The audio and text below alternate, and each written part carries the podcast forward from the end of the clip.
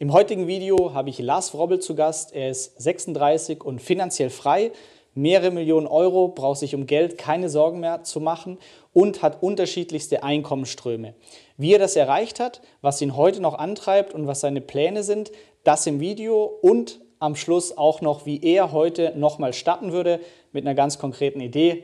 Viel Spaß im Video.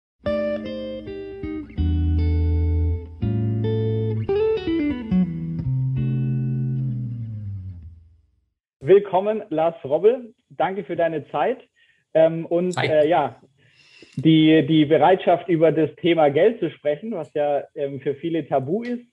Und ähm, ja, du bist jemand, der hat die finanzielle Freiheit erreicht, ähm, wie auch immer man die definiert. Ähm, darauf gehen wir sicher auch noch ein.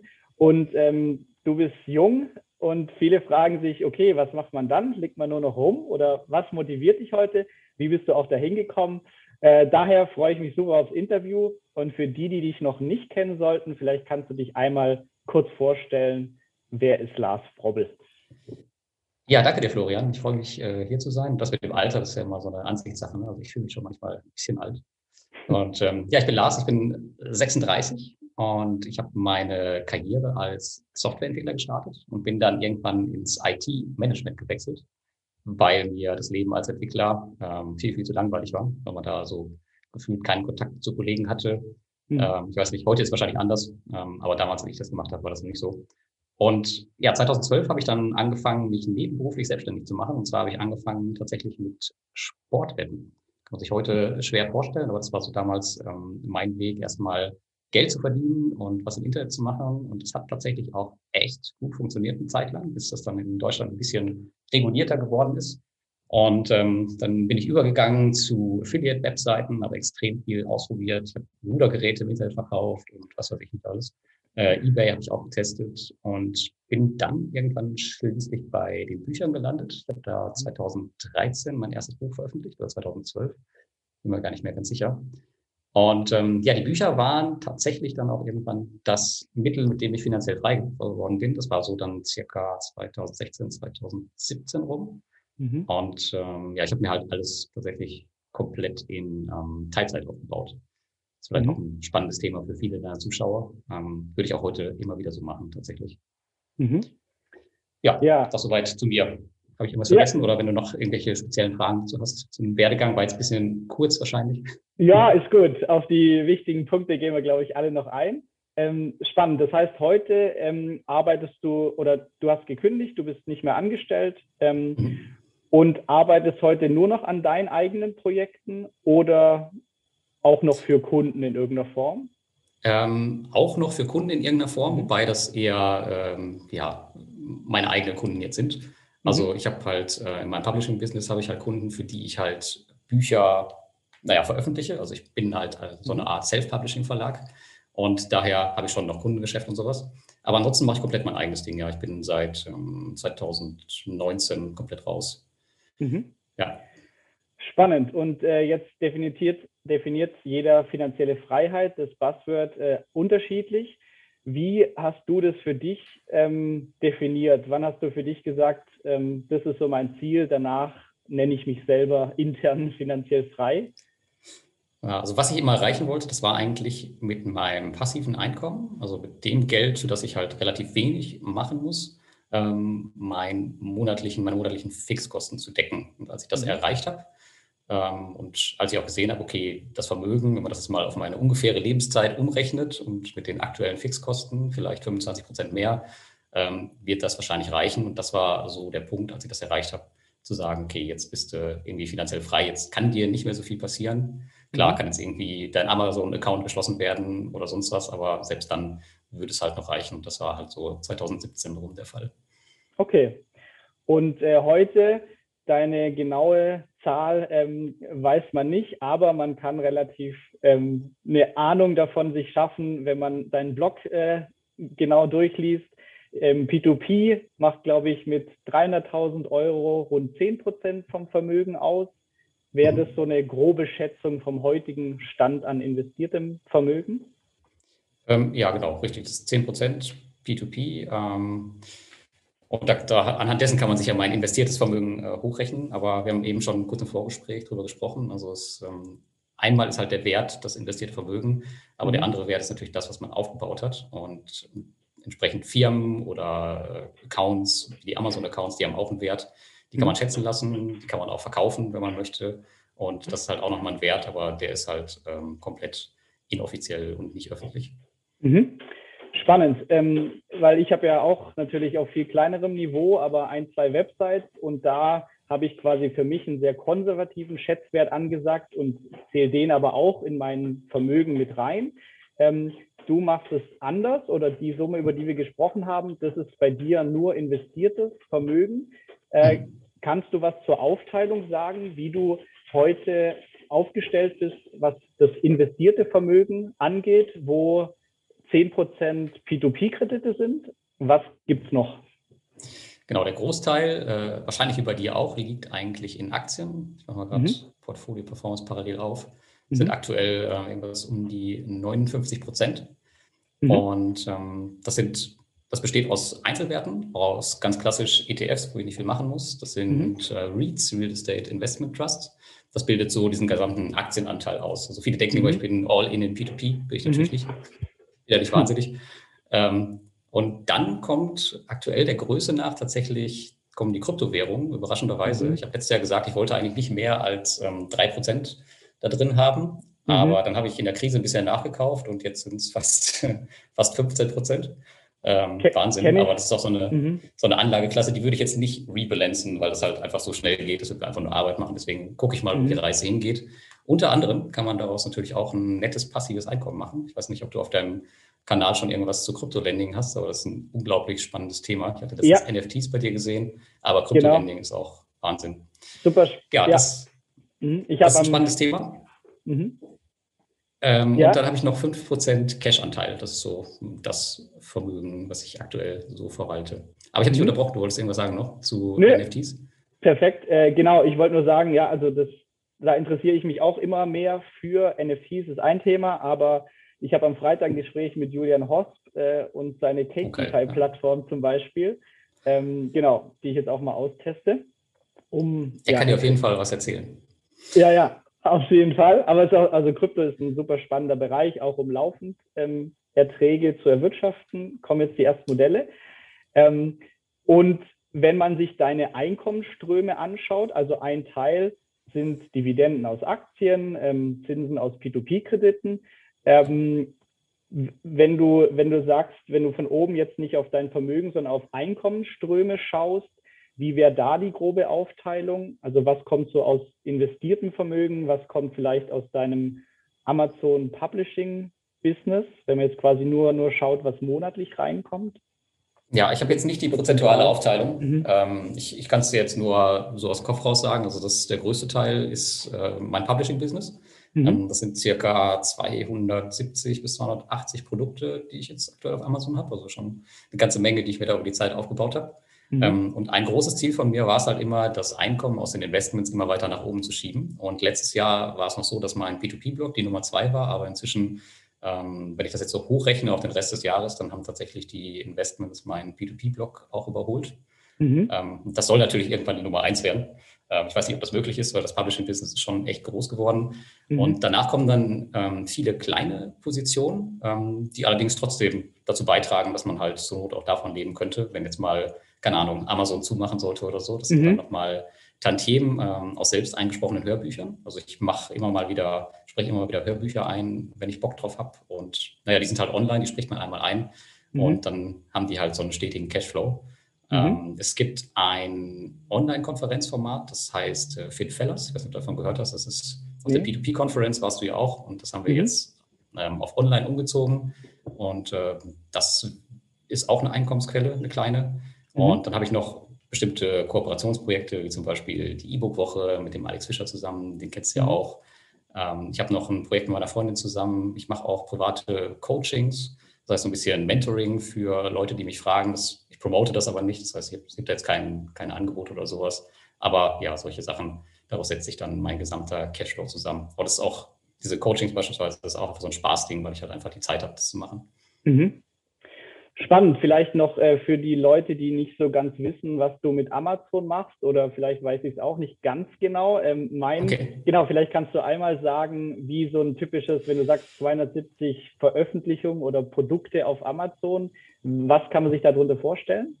Ja, also mit diesen 270 Produkten meine ich jetzt nicht 270 Bücher, sondern ähm, ein, ein Buch besteht immer aus vier Produkten. Das heißt immer mhm. ein Taschenbuch, ein E-Book, ein Hörbuch und ähm, eine Hardcover-Ausgabe.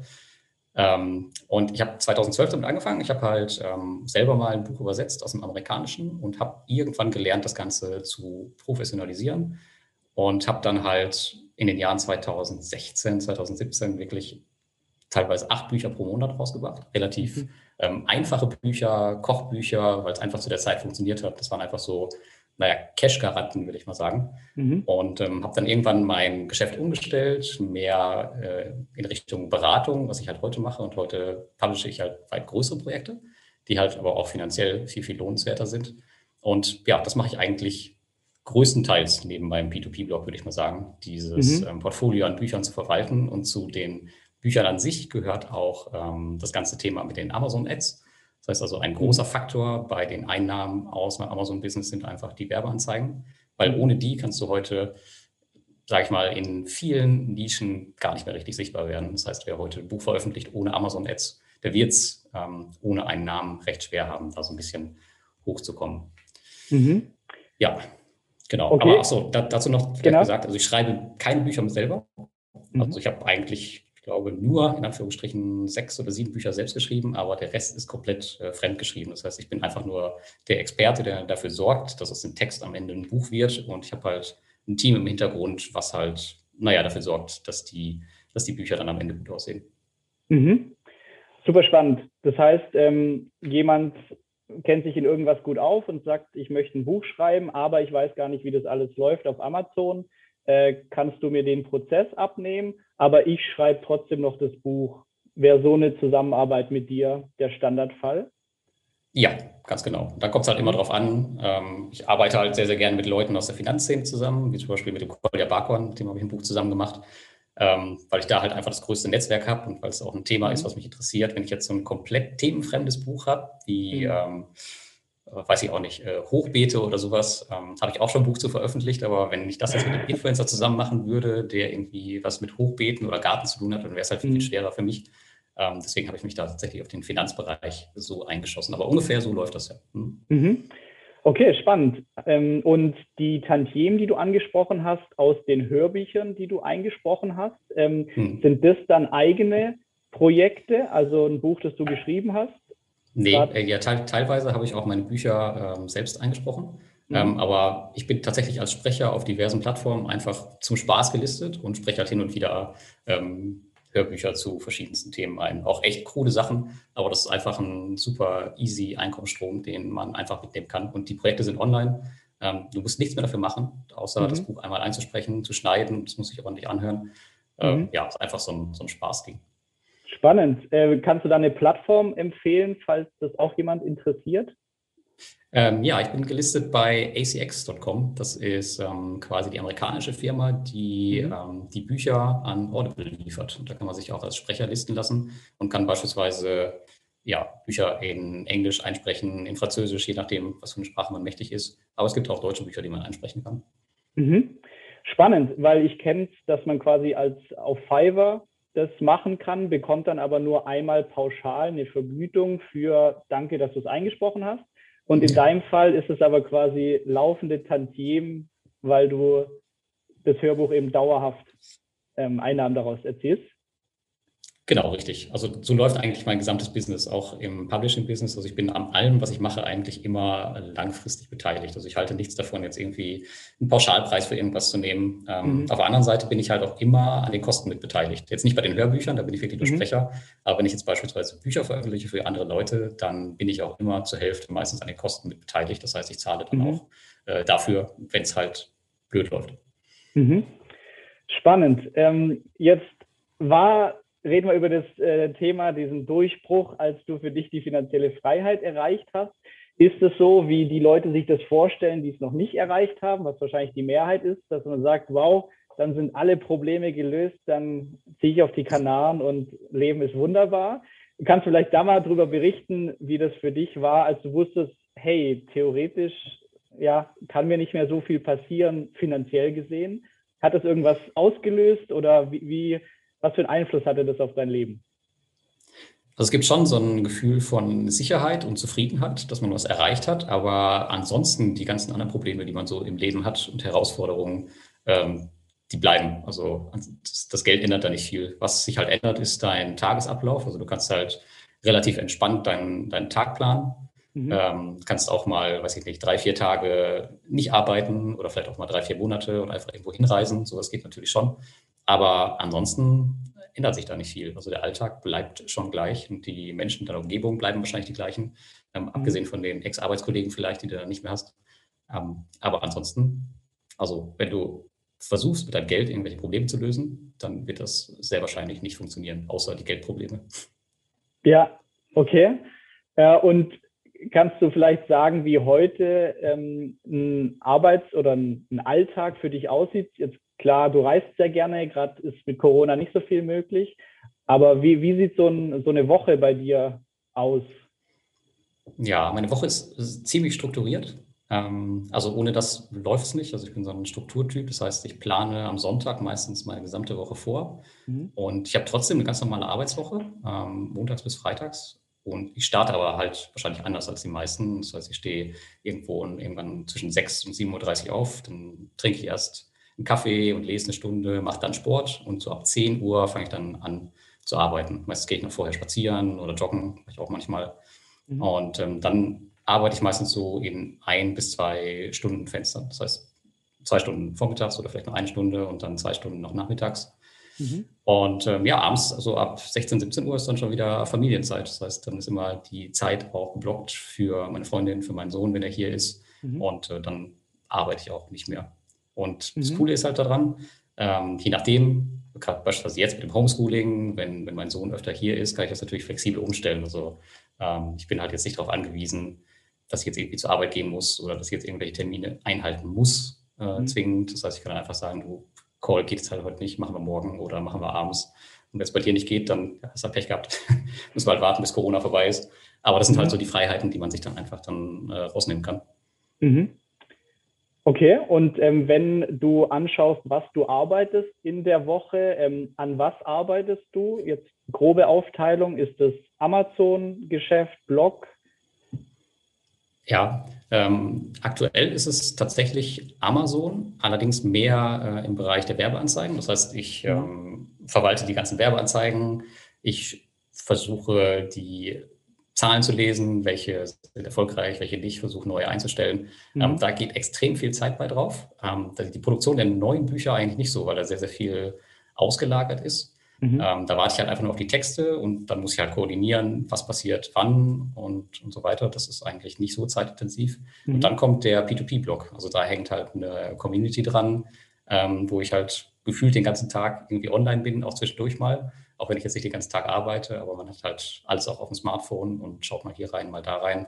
Mhm. Und ähm, der Content, der da produziert werden muss, der nimmt auch ordentlich Zeit in Anspruch. Ähm, das ist auch ein Projekt, was immer zeitintensiver geworden ist, aber auf der anderen Seite äh, finanziell immer, ja, ich sag mal, nebensächlicher geworden ist. Ich bin mhm. gespannt, wie sich das die nächsten Jahre entwickelt.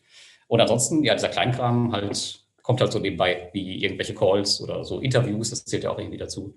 Ja. Ähm, muss man dann halt irgendwie ähm, reinschieben. Aber das sind so meine zwei, zwei, Hauptsachen, die ich eigentlich am Tag mache. Das heißt also die ganzen mhm. Werbeanzeigen für Amazon und dann halt Content für den P2P-Blog. Mhm. Und jetzt kommt eine Frage, die im Vorfeld auch oft kam. Warum arbeitet der Kerl überhaupt noch? ähm, also was, was ist denn die, oder viele, ich würde mal sagen, die, die Mehrheit ähm, ist motiviert, indem sie mehr Vermögen aufbaut, deshalb strengt man sich an, arbeitet mehr, Geld anhäufen. Ähm, jetzt, du hast quasi so viel Vermögen, dass du theoretisch nicht mehr arbeiten müsstest für das Geld. Was, ja, also warum liegst du nicht den ganzen Tag auf der Couch? Ähm, was, was motiviert dich, ähm, eine Arbeitswoche zu haben? Ja, was motiviert mich? Also ich glaube, das ist so ein bisschen, ich glaube, weiß nicht, vielleicht kann man sich das als Arbeitnehmer nicht so vorstellen. Ich war auch nie motiviert als Arbeitnehmer. Ähm, ich hoffe, hm. mein Ex-Arbeitgeber hört jetzt nicht zu, aber so wirklich motiviert hat mich nie irgendwas. Also die einzige Motivation war halt da tatsächlich die Kohle. Ähm, das lief ein bisschen anders, als ich dann tatsächlich voll selbstständig war und auch schon mhm. davor, als ich nebenberuflich selbstständig war, aber die Projekte, die habe ich mir selbst ausgesucht. Das heißt, ähm, da steckt mhm. ein unglaublicher Spaß hinter, gerade bei Amazon. Amazon ändert sich so schnell und mhm. wenn ich sehe, was seit 2017 passiert ist, was, wie der Markt heute aussieht, ähm, wenn man da nicht dran bleibt, dann kommt man einfach nicht mehr mit. Mhm. Und ja, das macht einfach Spaß. Und genauso ist es beim P2P-Geschäft. Ich meine, ich war damals einer der ersten Blogger. Heute gibt es extrem viele und auch mhm. extrem große Kanäle, die das promoten, wie zum Beispiel ähm, Finanzfluss oder so. Und mhm. ja, da ist natürlich auch mal wichtig, auf dem Laufenden zu bleiben, was passiert. Und das motiviert mich natürlich auch, weil ich auch selbst investiert bin. Mhm. Und ja, das sind so die, die Sachen, was, was die Motivation angeht. Und natürlich möchte ich auch irgendwie ein Vorbild für meinen Sohn sein. Ich meine, wenn der jetzt mhm. ähm, sieht, dass ich den ganzen Tag vor der Playstation hänge, wäre vielleicht auch nicht so optimal. Also generell geht es halt darum, ähm, immer besser zu werden in dem, was man halt tut sich nicht auf dem Status quo auszuruhen. Also es gibt mhm. ja in Deutschland diesen Begriff, wenn man seine Ausbildung beendet hat, der heißt ausgelernt. Ich finde den mhm. total schlimm, diesen Begriff. Also wirklich ausgelernt hat man nie. Und ich glaube, gerade als Unternehmer kannst du es halt echt klicken, wenn du halt irgendwann sagst, okay, ich mache jetzt nicht, nichts mehr. Natürlich kann ich dann mhm. von meinem Vermögen leben, aber den ganzen Tag spazieren gehen, äh, wird mich jetzt auch nicht wirklich glücklich machen. Deswegen braucht man irgendwie eine Beschäftigung, die einem vorzugsweise noch Spaß macht mhm. und äh, die einen natürlich auch besser in dem macht, äh, was man, was man ist gerade aktuell. Total. Ähm, du bist jetzt 36, richtig? Ja, ich werde 37 in naher Zukunft. Okay, äh, genau, was ja auch noch extrem jung ist. Ähm, und wie, also hast, was hast du noch, noch Ziele im Leben, die jetzt irgendwie, oder hast du überhaupt noch materielle Ziele zum Beispiel, oder sind es bei dir eher unternehmerische Ziele oder dich mehr zu verwirklichen? Gibt es da noch so Punkte, wo du für dich sagst, das ist so ein nächster großer Meilenstein in irgendeinem Bereich? Nee, tatsächlich ähm, finanzielle Ziele. Ähm, also ich, ich setze mir Ziele in Bezug auf meinen Umsatz und das Vermögen, was ich gerne steigern möchte, klar. Mhm. Aber das ist jetzt nicht, weil ich jetzt unbedingt irgendwie materielle äh, Wünsche habe. Also ich fahre immer noch meinen zwölf Jahre alten Fiat. Ähm, mhm. Ist mir erst total egal. Also ich habe tatsächlich nicht keine materiellen Ziele, sondern ich will einfach Erfahrung sammeln in dem. Das mhm. heißt, ich möchte viel reisen, wenn möglich. Ich möchte sehen, wie mein Sohn aufwächst. Ich möchte Zeit dafür haben. Mhm. Ähm, vielleicht gibt es auch nochmal Nachschub und ähm, vielleicht nochmal den Versuch starten, eine Familie zu gründen. Mhm. Ähm, da vielleicht im Kontext, also mein Sohn ist nur alle zwei Wochen bei mir. Ähm, ich lebe in Trennung. Aber ich habe eine neue Freundin irgendwann dann gefunden und eventuell versuchen wir da auch nochmal äh, eine Familie aufzubauen. Schauen wir mal. Und das ist so das, was mich motiviert und ähm, mein, mein Ziel für die nächste Zeit. Und das mhm. Coole ist, durch die finanzielle Freiheit hat man halt auch die Zeit dafür, all das zu gestalten. Total. Äh, cool. Wenn du jetzt, wenn du jetzt zurückblickst auf deinen Weg zur finanziellen Freiheit, was würdest du sagen, war bei dir so der, der größte Hebel, der dich, ähm, der den größten Impact auf das Erreichen dieses Ziels hatte? War das, dass du relativ lange eingestellt warst und da ein Einkommen hattest oder früh nebenberuflich und wenn ja, was? Wenn du so rückblickend drauf schaust, was würdest du sagen, war da der, der wichtigste Punkt? Ja, also tatsächlich, ich habe es ja anfangs schon gesagt, also dieses, ich würde das wieder machen nebenberuflich, weil du hattest einfach die Sicherheit, jede Minute, dass nichts schiefgehen kann. Also du konntest, du hast erstmal einen finanziellen Überschuss und ähm, konntest halt Sachen in deinem Business ähm, querfinanzieren und hattest halt immer die Sicherheit, okay, wenn es nicht klappt, gut, dann mache ich halt hier weiter und äh, mache halt irgendwas anderes in ein paar Jahren nochmal. Das war so ein Punkt, der extrem wichtig ist, äh, extrem wichtig war. Und dann war ein Knackpunkt, dass ich in eine Unternehmer-Community gekommen bin. 2016 war es, glaube ich.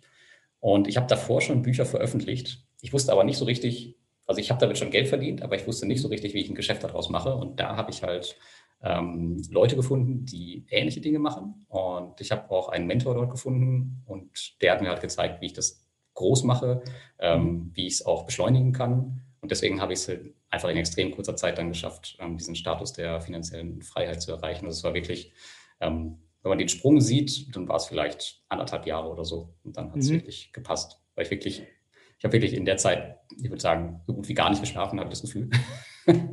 Ja. Aber wenn ich es jetzt, ich würde es halt immer wieder machen, einfach. Es hat sich gelohnt.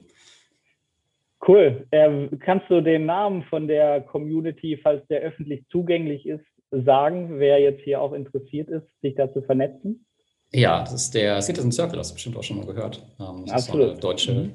Unternehmer-Community, es sind ca. 500 Leute, glaube ich, aktuell drin. Mhm. Und ähm, da sind halt verschiedene Gruppen von Unternehmern, sowohl Anfänger wie auch Erfahrene, die sich halt untereinander unterstützen. Also ganz viele auf dem, aus dem mhm. Bereich FBA, aber auch Self-Publishing. Und alle investieren auch irgendwie in Kryptos und ja, und es lebt halt einfach vom Austausch. Also viele Online-Unternehmer, die sind ja ganz oft Einzelkämpfer und ich habe das zu Anfang mhm. auch gar nicht gecheckt, wie wichtig so eine Community ist oder Leute, mit denen man sich austauschen kann, die einen weiterbringen. Und das mhm. war halt einfach, naja, so ein Glücksfall, ähm, wo ich halt drauf gestoßen bin, was mich dann halt auch extrem in dem Geschäft weitergebracht hat hat. Mhm. Spannend. Ähm, ein Punkt, du hast erwähnt, dass du neben deinem investierten Kapital natürlich auch, oder falls du da was dazu sagen kannst, wie bist du steuerlich organisiert? Weil ich habe bei mir jetzt äh, mich im letzten halben Jahr viel beschäftigt mit Holding, GmbH und so weiter. Ähm, vielleicht kannst du da nur kurz was sagen, wie das bei dir aussieht und dann vielleicht der Aspekt, dass du sagst, du lässt regelmäßig deine Unternehmungen auch bewerten. Ähm, wie geht man vor? Wer bewertet einem sowas? Also zum Beispiel der, der Blog ähm, als ein Asset, das man theoretisch verkaufen könnte. Vielleicht kannst du da noch so ein bisschen Praxiseinblick geben. Ja, also erstmal zu der Status. Ich bin ein ganz normaler Einzelunternehmer. Ähm, ich habe das tatsächlich nie geändert, weil ich nicht den, den, den Sinn darin gesehen habe. Also ich habe tatsächlich kein Problem mit Steuern. Also ich zahle logischerweise den Höchststeuersatz, aber ich versuche da eigentlich selten, sagen wir mal, zu sparen. Ähm, es besteht allerdings tatsächlich der Plan, irgendwann eine Firma zu eröffnen. Allerdings werde ich das mit Sicherheit nicht in Deutschland tun. Ähm, das heißt also, ich werde da warten, bis mein Sohn ein entsprechendes Alter ähm, erreicht hat und dann eventuell auch den Standort wechseln und dort mhm. dann eine Firma eröffnen, um dann halt nicht in eine Wegzugsbesteuerung zu laufen. Mhm. Ähm, ja, das dazu. Und was die Bewertung angeht, es gibt so eine Website, die heißt empireflippers.com. Mhm. Da kannst du beispielsweise, wenn du einen Amazon-Account hast mit mehreren Büchern drin, kannst du den bewerten lassen. Das heißt, du gibst mhm. da ein, wie viel Cashflow generieren, generiert der Account, wie alt ist der und daraus machen die dann eine Bewertung für dich. Mhm. Das mache ich relativ regelmäßig und ähm, das gleiche kannst du halt auch mit dem Blog machen und neben dem mache ich es aber auch nochmal selber. Das heißt, ähm, äh, ich schaue jetzt, wenn ich jetzt aufhören würde, wie viel Cash generieren die Projekte, die ich jetzt gerade habe und mhm. äh, wie viel Zeit habe ich reingesteckt und versuche das dann nochmal für mich zu bewerten. Das mache ich eigentlich einfach relativ regelmäßig, um mal zu schauen, gut, wenn ich jetzt aufhören würde und das Ganze abstoßen würde, was würde dann nochmal on top draufkommen? Weil mhm. das, was ich heute mache, ähm, gerade dies in der Öffentlichkeit stehen, das äh, habe ich eigentlich nicht vor, das Ewigkeiten zu machen. Ich weiß nicht, ob ich es noch ähm, fünf Jahre mache oder zehn Jahre, aber mit sicherlich, Sicherheit keine Ewigkeit mehr. Mhm. Ja, spannend. Empire Flippers oder das deutsche Pendant Mabüa ähm, sagt mir nur was, genau, um Website-Projekte zu kaufen. Ja. Ähm, ja, spannend. Äh, und ist die Bewertung kostenfrei, also auf Empire Flippers, wenn, oder zahlt man ein bisschen was dafür? Das ist eine gute Frage. Ich bin da äh, angemeldet, weil ich mir tatsächlich auch schon mal einen Amazon-Account dort gekauft habe. Ähm, mhm. Aber ich glaube, man kann das kostenfrei machen. Ich glaube, man muss sich da in die Newsletterliste eintragen. So war es zumindest damals. Und dann ist es, glaube ich, äh, dann war es das. Musst du, glaube ich, mhm. nicht machen. Okay. Das kann ich dir so nicht sagen aus dem Kopf. Ja. Cool. Dann äh, hätte ich jetzt noch eine Frage betrachtet auf deinen bisherigen Werdegang. Äh, hast du vielleicht rückblickend so einen großen Fehler, den du gemacht hast? Natürlich, man lernt immer aus allen Fehlern, darum ist alles sinnvoll, dass es passiert ist. Aber so rückwirkend, wo du sagst, ah, die Sache würde ich vielleicht anders machen. Ähm, positiv haben wir gehört, aber vielleicht gibt es noch so eine Sache, wenn du irgendwie heute nochmal stattest, was, was hättest du anders gemacht mit dem heutigen Wissen? Ja, ich glaube, ich hätte mir ja früher eine Community gesucht. Also ich war früher, äh, gerade so, als ich angefangen habe, 2012, 2013, 14, 15 rum, immer noch extrem fixiert auf meinen eigenen Kram. Ich habe selber mhm. gegoogelt, ich habe in Foren rumgeschaut, aber ich hab, bin nie auf die Idee gekommen, ähm, mir eine Community zu suchen mit anderen Unternehmern und mich mit mhm. denen zusammenzuschließen. Ich glaube, äh, hätte ich das früher gemacht, ähm, hätte ich vielleicht schon früher meine Ziele erreicht. Das wäre so, wenn man das als Fehler betrachten möchte, ähm, tatsächlich mit einer der mit einer der größten ähm, Hemmnisse, glaube ich. Mhm. Und, ja, und als, also kein Netzwerk, kein Netzwerk haben ist, ist eine blöde Sache. Ja, und um Netzwerk aufzubauen, würdest du gerade sowas empfehlen wie Citizen Circle als Beispiel für so eine Online-Community? Du musst ja halt das suchen, ähm, wo dein Interesse liegt. Das heißt, ähm, wenn du jetzt irgendwas aufbauen möchtest im Bereich FBA oder Publishing, dann mhm. such dir halt Quellen raus, wo sich halt die Leute rumtreiben, die genau das machen und versuch dich mit denen zusammenzuschließen. Mhm. Ähm, der Citizen Circle ist mehr so eine allgemeine Community, wo halt viele verschiedene drin sind, was auch wieder den Vorteil hat, dass du halt sehr viel Input aus ganz anderen Richtungen bekommst, aus, mhm. auf die du halt niemals selber kommen würdest. Also es hat beides so seine, seine Vor- und Nachteile. Mhm. Und zudem ist der Citizen Circle auch kostenpflichtig. Ähm, mit Sicherheit mhm. kann man da auch Communities finden, die kostenfrei sind. Okay, durch Googeln, Facebook oder hast du da Tipps für jemanden, der vielleicht da noch gar keine Connections hat? Hm, vielleicht Facebook-Gruppen, also Facebook-Themengruppen, mhm. um dann zu schauen, was äh, schreiben die Leute da und die Leute dann eventuell jedenfalls auch anzuschreiben oder einfach mal so eine Art ähm, Mastermind zu gründen. Ich weiß nicht, ob du das kennst, das Konzept, mhm. dass man sich halt bestimmte Leute aus einem Bereich sucht, drei oder vier, und dann halt mit denen wöchentliche oder monatliche Calls macht, um mhm. dann halt gemeinsam zu lernen. Was man dafür allerdings machen muss, ist so ein bisschen seine Konkurrenzbrille abzunehmen. Ich weiß, viele aus meinem Bereich, auch die Blogger und so, die sind immer na, sehr, sehr äh, konkurrenzbezogen. Ähm, aber du musst halt einfach mal Sachen teilen mit den Leuten, damit sie dir halt auch weiterhelfen können. Und ähm, ja, da so ein bisschen Vertrauen von deiner Seite aus ausgeben, damit das Ganze auch zurückkommt. Also da mhm. ist Vertrauen eine ganz wichtige Sache, dass man halt naja, nicht so dem Konkurrenzdenken unterliegt, wenn man sowas macht. Total. Der Kuchen ist riesig, deshalb, also ist auch ja, meine eben. Erfahrung, die man profitiert nur. Also, mh. und äh, hast du heute auch noch eine Art Mastermind oder quasi Gruppen, mit denen du dich regelmäßig austauschst?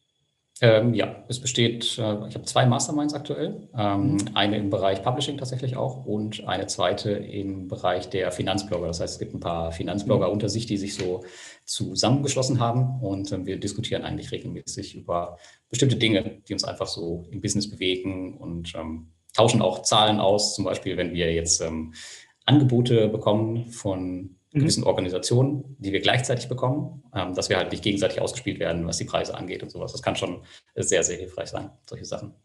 Total. Cool. Dann, Lars, würde ich äh, schon zur Abschlussfrage kommen, die mir sehr gefällt. Und äh, ich weiß nicht, wer die von wem kopiert hat, ist mir aber auch egal. Ich finde sie einfach super. Ich glaube, Tim Ferriss war einer der ersten. Aber die Frage lautet, wenn du quasi mit deinem heutigen Wissen, aber ohne dein Netzwerk, ähm, nochmal neu anfängst. Du hast vielleicht einen Job, der bringt dir 2000 Euro netto und hast 10.000 Euro an Rücklagen schon gespart, kennst aber niemand, aber du hast dein Wissen noch. Was, was würdest du heute machen, um dich wieder in den, auf den Weg zur finanziellen Freiheit zu begeben? Ich glaube, die Frage wurde mir schon mal gestellt. Deswegen ist das äh, ist die Frage auf jeden Fall von irgendwem kopiert.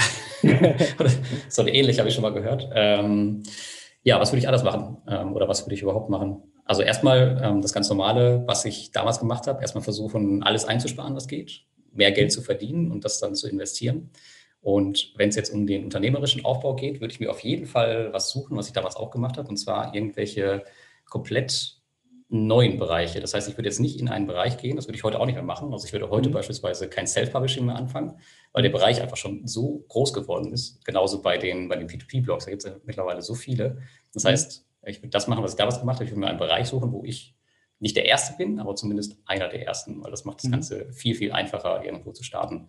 Das, da fehlt einem vielleicht zu Anfang der Blick für, das merkt man aber relativ schnell, wenn man einfach mal ähm, irgendwelche Sachen beginnt und dann anfängt, Erfahrung zu sammeln, Fehler zu machen, dann merkt man schon, okay, wie viel Konkurrenz habe ich hier? Ähm, Gibt es überhaupt Chancen für mich weiterzukommen oder nicht?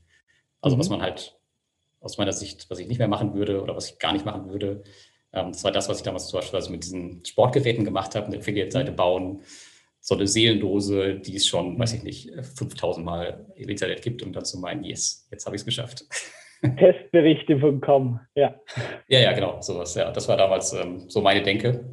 Mhm. Hat aber leider überraschenderweise nicht funktioniert. ja, das heißt, ein Ding zum Beispiel Krypto-Lending.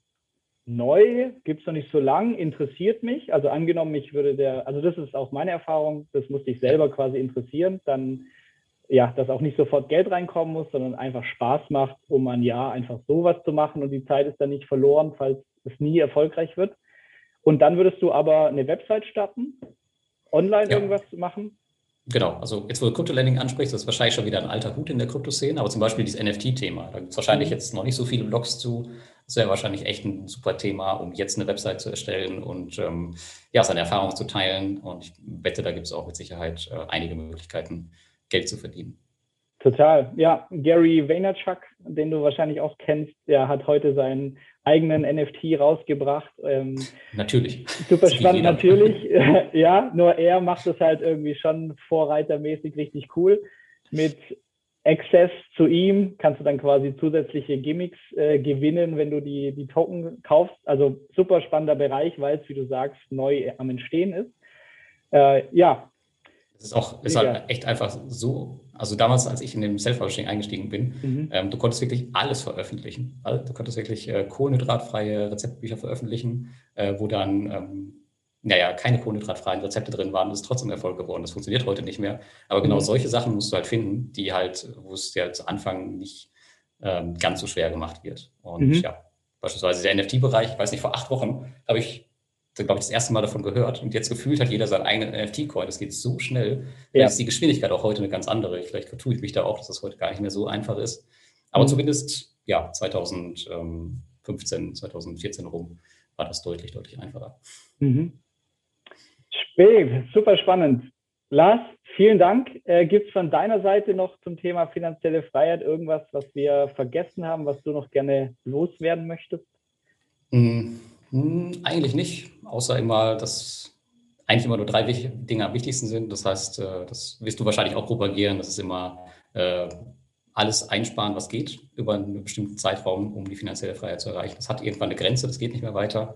Auf der anderen Seite versuchen, mit was auch immer mehr Geld zu verdienen und das dann halt zu investieren. Ich persönlich präferiere daher diese Cashflow-Variante. Das heißt, alles, was mhm. ich investiere, ist immer ähm, ausschüttend um dann mhm. halt auch jederzeit umstellen zu können auf den Cashflow aus den Investments, aber das muss jeder für sich selbst wissen.